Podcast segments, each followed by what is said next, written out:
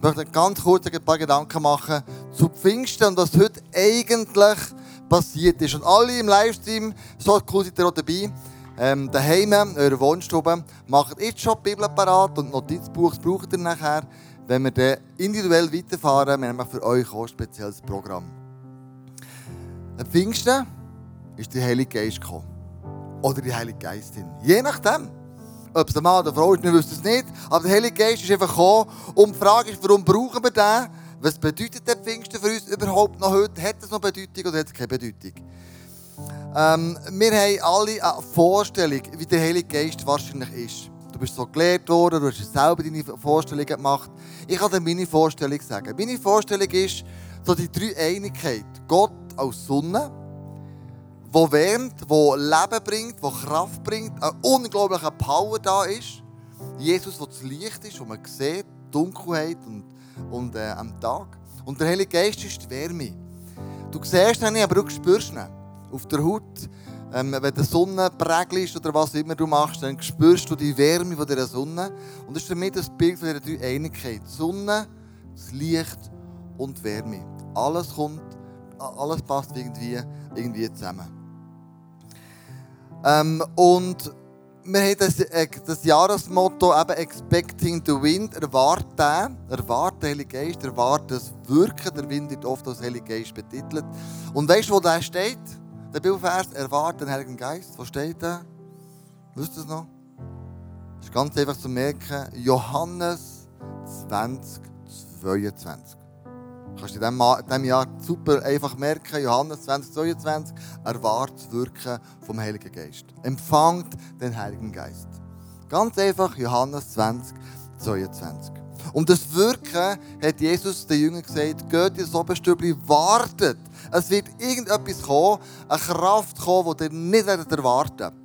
Und dann hat er gesagt, was da wird kommen. Im Johannes 14, 16 bis 17 hat er gesagt, dann werde ich den Vater bitten, dass er euch an meiner Stelle einen Helfer gibt, der für immer, für immer, also noch 2022, bei euch bleibt.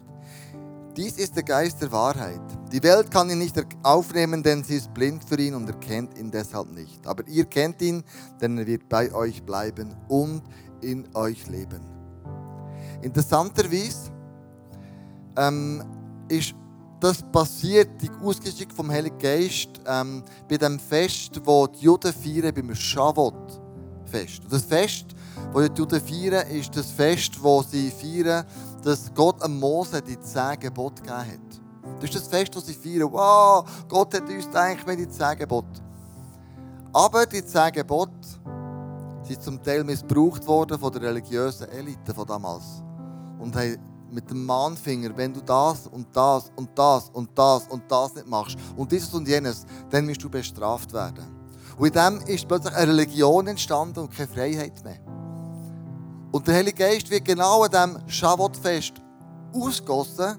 Und ich glaube, es ist nicht ein, nicht ein Zufall. Ich kann mir vorstellen, dass Gott sagt, hey, es ist nicht eine Religion, sondern es ist eine Beziehung. Durch den Heiligen Geist können wir Beziehung haben zu dem Vater im Himmel durch den Heiligen Geist können wir lesen im Römer 8, 24. Alle, die sich von Gottes Geist leiten lassen, sind seine Söhne und Töchter. Da reden wir von Beziehung. Söhne und Töchter, das ist irgendwo eine Beziehung. Denn der Geist, den ihr empfangen habt, macht euch nicht zu Sklaven, so dass ihr von eurem neuem Angst und Furcht leben müsstet. Er hat euch zu Söhnen und Töchtern gemacht und durch ihn rufen wir, wenn wir beten, aber Vater. Ja, der Geist selbst bezeugt es uns in unserem Innersten, dass wir Gottes Kinder sind. Also durch die Beziehung, durch den Heiligen Geist, können wir in dieser Beziehung aber Vater sagen.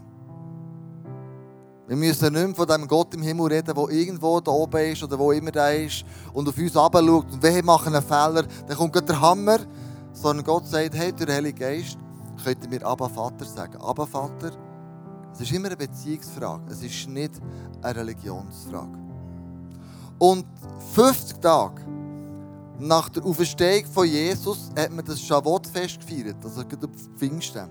Und Pfingsten ist auf Griechisch Pentekoste und das heisst 50. Darum, wenn wir von Pfingsten reden, ist es 50 Tage nach der Auferstehung, feiern wir Pfingsten, die Ausgießung vom Heiligen Geist.